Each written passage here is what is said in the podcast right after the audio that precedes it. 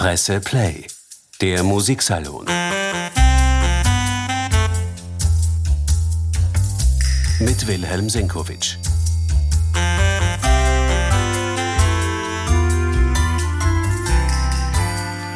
Herzlich willkommen, meine sehr geehrten Damen und Herren, beim heutigen Musiksalon. Am Wochenende musiziert Daniel Barenboim mit seinem Geigersohn Michael und dem Cellisten Kian Soltani sämtliche Klaviertrios von Ludwig van Beethoven im Wiener Musikverein. Grund genug, einen Musiksalon der Gattung Klaviertrio zu widmen.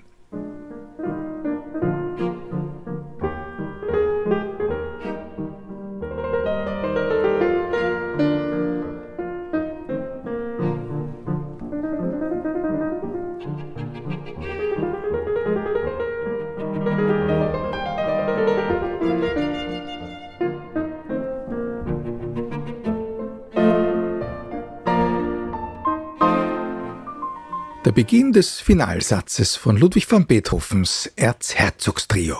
Unterhaltungsmusik ist das ganz offenkundig, aber auch Musik für drei miteinander konzertierende Solisten. Ein Geiger, ein Cellist, ein Pianist. Das wiederum ist keineswegs selbstverständlich für diese Gattung. Das Klaviertrio galt einmal als reine Kammermusik und es war auch wirklich in der Kammer, also zu Hause zu musizieren, beim geselligen Zusammensein. Und, und insofern ist also auch Beethovens Musik Unterhaltungsmusik, man spielte das miteinander zur Unterhaltung. Man wünscht sich buon divertimento und musiziert ein Divertimento. Das waren die Anfänge Unterhaltungsmusik im eigentlichen Sinn des Wortes. Der Auftritt dreier Musiker auf einem Konzertpodium, das war zur Zeit von Haydn, Mozart oder auch noch Beethovens eine Rarität. Wenn schon ein großes Konzert, dann hatte ein Orchester anzutreten. Aber Ausnahmen bestätigen die Regel. Es war Joseph Haydn, der im April 1792 ein Wunderkind aufs Londoner Konzertpodium geholt hat.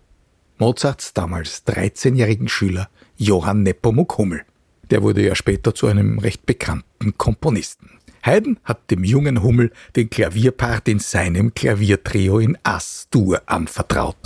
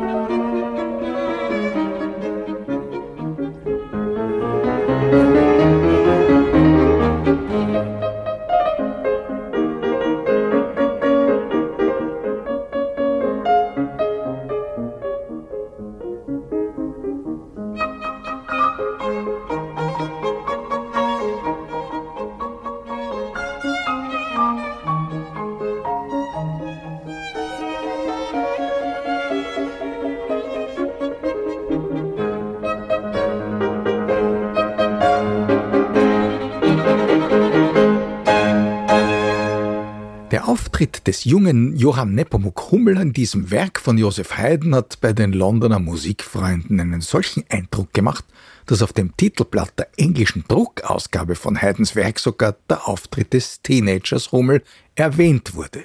Das war nun wiederum so ungewöhnlich wie die Tatsache, dass man überhaupt ein Klaviertrio im Konzertsaal präsentiert hat. In der Regel hat man auch anspruchsvolle Trios nur im häuslichen Kreis gespielt. Wir wissen das beispielsweise aus der Korrespondenz Wolfgang Amadee Mozarts mit seinem Geldgeber Johann Michael Buchberg. Dem hat er im Juni 1788 geschrieben, wann werden wir bei Ihnen eine kleine Musik machen? Ich habe ein neues Trio geschrieben. Das war das Klaviertrio in E-Dur, Köchelverzeichnis 542.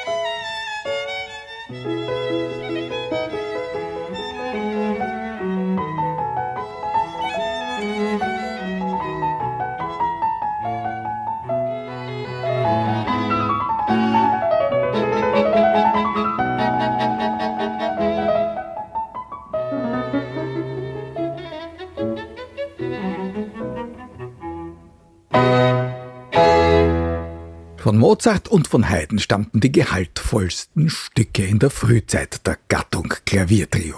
Für die Zeitgenossen waren diese Werke ebenso wie die Violinsonaten eigentlich Klaviersonaten mit begleitenden Streicherstimmen. Das können wir uns heute gar nicht mehr vorstellen, aber entstanden ist diese Praxis eigentlich zunächst einmal im Unterricht.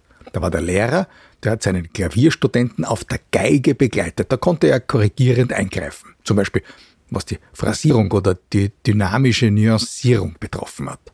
Das konnte man während des Spiels wunderbar demonstrieren, ohne dass man die Musik hätte unterbrechen müssen. Die Vorstellung, die wir heute von einer Violinsonate haben, dass sie nämlich eine Art Violinkonzert ist, mit einem großen Solisten an der Geige und einem Klavier, das quasi das Orchester als Begleitinstrument ersetzt, diese Vorstellung ist vollkommen falsch. Erst beim späten Haydn und bei einigen der späten Mozart-Trios wird nämlich der Geiger zuerst einmal quasi gleichberechtigt zum Pianisten. Der Cellist geht sehr lange und noch viel länger als der Geiger wirklich nur mit der Klavierstimme, dies fällt natürlich mit dem Klavierbass mit.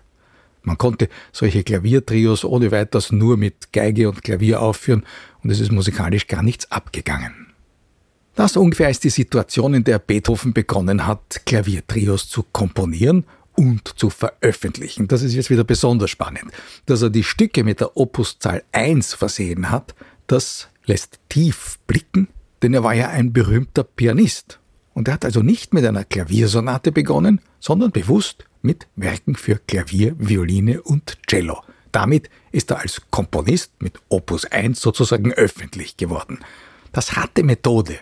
Er hat eine bekannte Gattung genommen und hat sie auf seine Weise völlig neu definiert.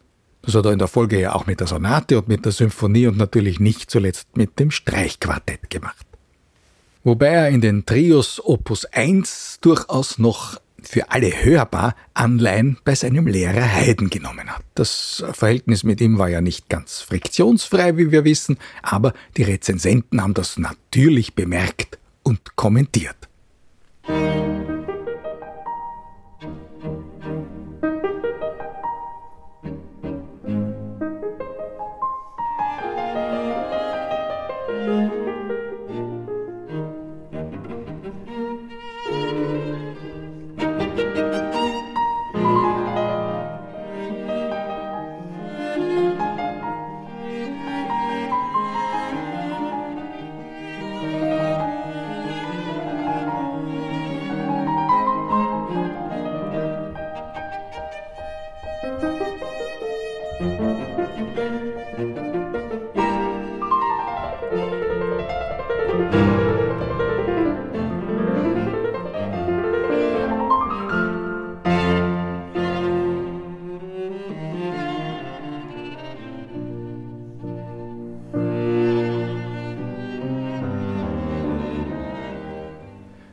diesen Klängen beginnt also das mit Opuszahlen versehene Schaffen Ludwig van Beethovens. Josef Haydn hat das natürlich zur Kenntnis genommen, auch, dass sein Schüler eben hier seinen Tribut gezollt hat. Er war sich aber auch im Klaren darüber, dass dieser junge Mann aus Bonn da seinen eigenen Weg machen würde. Natürlich waren da Spuren von Haydn in den ersten beiden Trios zu hören, aber die Nummer drei, ausgerechnet in C-Moll, der später für Beethoven so bedeutenden Tonart der Schicksalssymphonie, in diesem C-Moll war also einiges zu hören, was dem Lehrer nicht ganz geheuer gewesen ist. Wenn wir dem Zeugnis des Beethoven-Freundes Ferdinand Ries glauben, dann hat Haydn dem Schüler sogar geraten, dieses letzte, dieses Trio in C-Moll nicht zu veröffentlichen. Wahrscheinlich war die Musik Haydn zu eigensinnig. Ob er sich bewusst gewesen ist, dass sich hier die Zukunft angekündigt hat?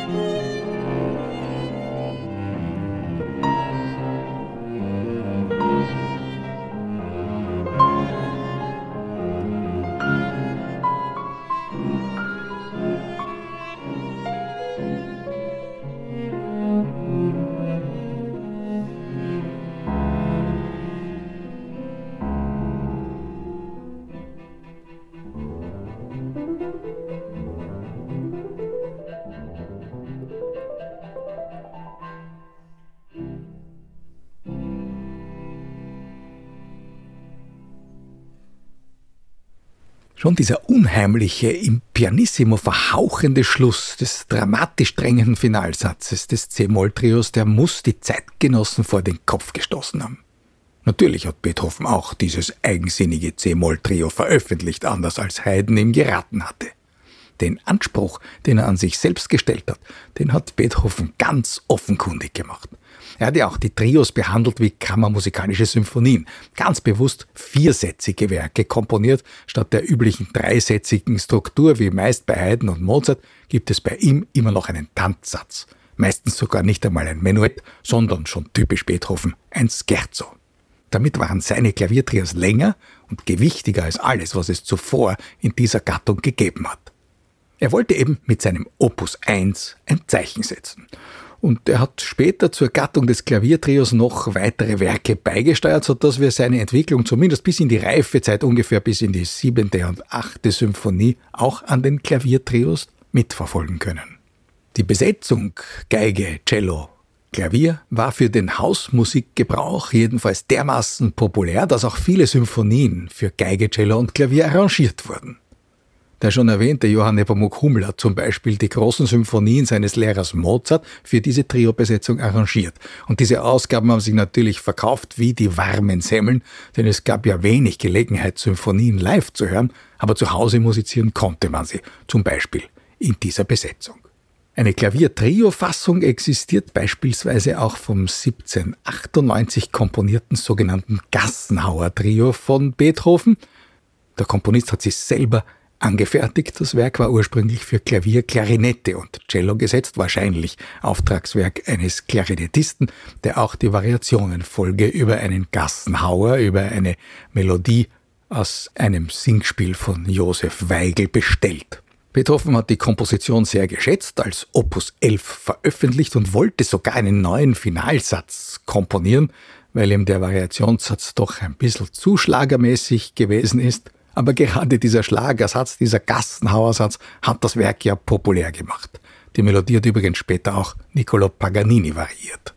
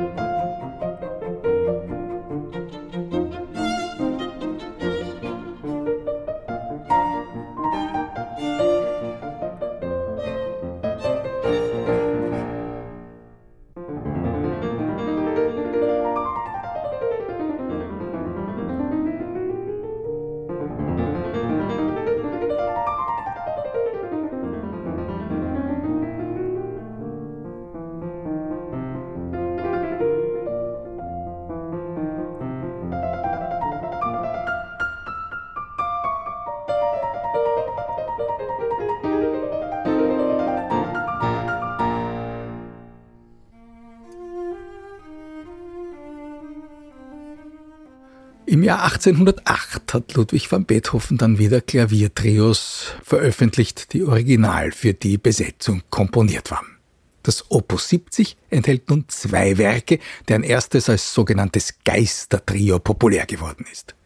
E.T.A. Hoffmann, der große romantische Dichter, hat in seiner Rezension der Trios den Klassiker tagsfrei für die moderne Zeit und die musikalische Romantik vereinnahmt. Er schreibt nämlich in seiner Rezension, diese Musik beweise, und jetzt Zitat, wie Beethoven den romantischen Geist der Musik tief im Gemüte trägt und mit welch hoher Genialität, mit welcher Besonnenheit er damit seine Werke belebt. Wobei die Besonnenheit ja eher für eine Zuweisung zur Klassik sprechen würde, aber abgesehen davon, angesichts des wirklich geisterhaften Mittelsatzes des ersten, des D-Dur-Trios, ist die Romantik mit ihren Seelenabgründen ja wirklich nicht mehr weit.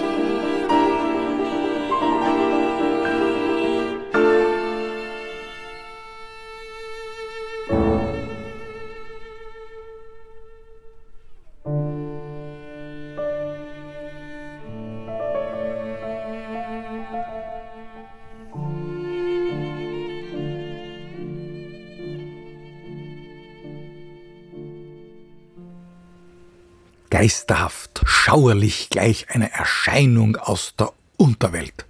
Mit diesen Worten hat Beethovens Schüler Karl Czerny diese Musik seines Lehrers charakterisiert. Dem Geistertrio folgt in der Notenausgabe des Opus 70 ein zweites Trio in S-Dur. Das ist wiederum viersätzig und also wieder symphonisch wie in den ersten der Klaviertrios von Beethoven und Beethoven hat dieses S-Dur-Trio auch mehr geschätzt als das in D-Dur, wobei man da immer vorsichtig sein muss. Eben, er hat ja auch gemeint, die achte Symphonie sei viel besser als die siebente. Und zwar deswegen, weil er sich geärgert hat, dass die siebente so populär geworden ist und die achte quasi in den Schatten gestellt hat. Wahrscheinlich war ihm auch der schnelle Ruhm des Geistertrios unheimlich, wenn auch nicht im Sinne von gespenstisch. Das Opus 70 ist übrigens der Gräfin Erdödi gewidmet, der Beethoven nicht nur Stunden gegeben hat, sie war auch seine Quartiergeberin und hat Klavier gespielt. Das hat übrigens Tradition. Schon bei Haydn waren es vorwiegend Damen, denen gerade die Klaviertrios gewidmet worden sind. Das war eine Damengattung, wenn man so will, und nicht selten waren die Klavierstimmen auch gar nicht so anspruchsvoll wie etwa bei den Klaviersonaten, und damit wollte man den Widmungsträgerinnen entgegenkommen. Die wollten die Stücke ja zu Hause aufführen und auch spielen können. Die Gräfin Erdödi muss demnach aber doch eine ziemlich gute Pianistin gewesen sein, wie das Finale des S-Dur-Trios verrät. Die Melodie hat schon die Zeitgenossen an ein kroatisches Volkslied erinnert. Vielleicht eine Hommage an die Gräfin, die ja aus Ungarn stammte.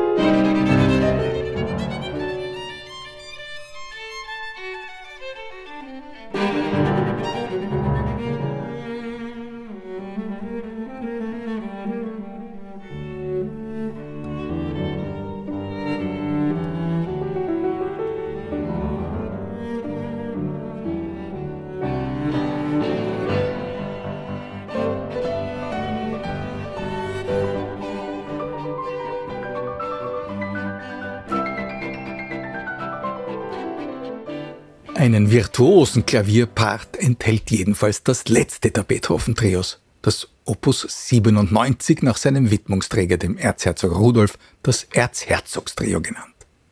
Es ist vielleicht das größte aller Klaviertrios, schon was die Ausdehnung betrifft. Nur Franz Schubert hat inhaltlich und in der Länge Ähnliches gewagt.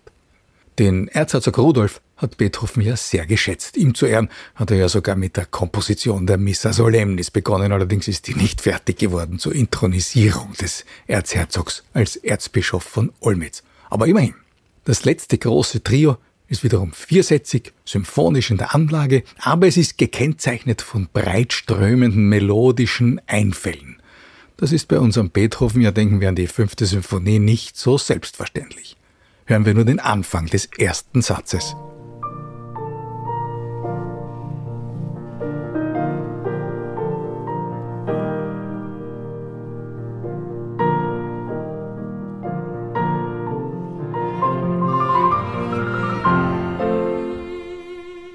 Den ersten Takten des Finales dieses Erzherzogstrios haben wir unseren akustischen Rundgang begonnen.